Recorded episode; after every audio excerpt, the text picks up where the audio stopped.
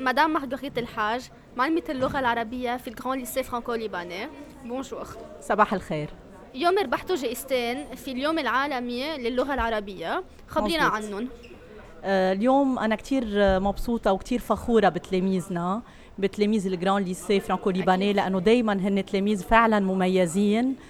آه، وأنا كتير بشرفني أكون بعلم بهالمدرسة اللي فيها هيك نوع من التلاميذ. ربحوا تلاميذنا جايزتين صح. أول جايزة هي الكونكور ديكريتور كانت تام آه، بطلتي. مونيرو مونيرويين. وإن اختاروا يكتبوا قصة عن آه الله يرحمها إيميلي نصر الله الكاتبة المعروفة اللبنانية. فكانت هن هي بطلة القصة اللي كتبوها.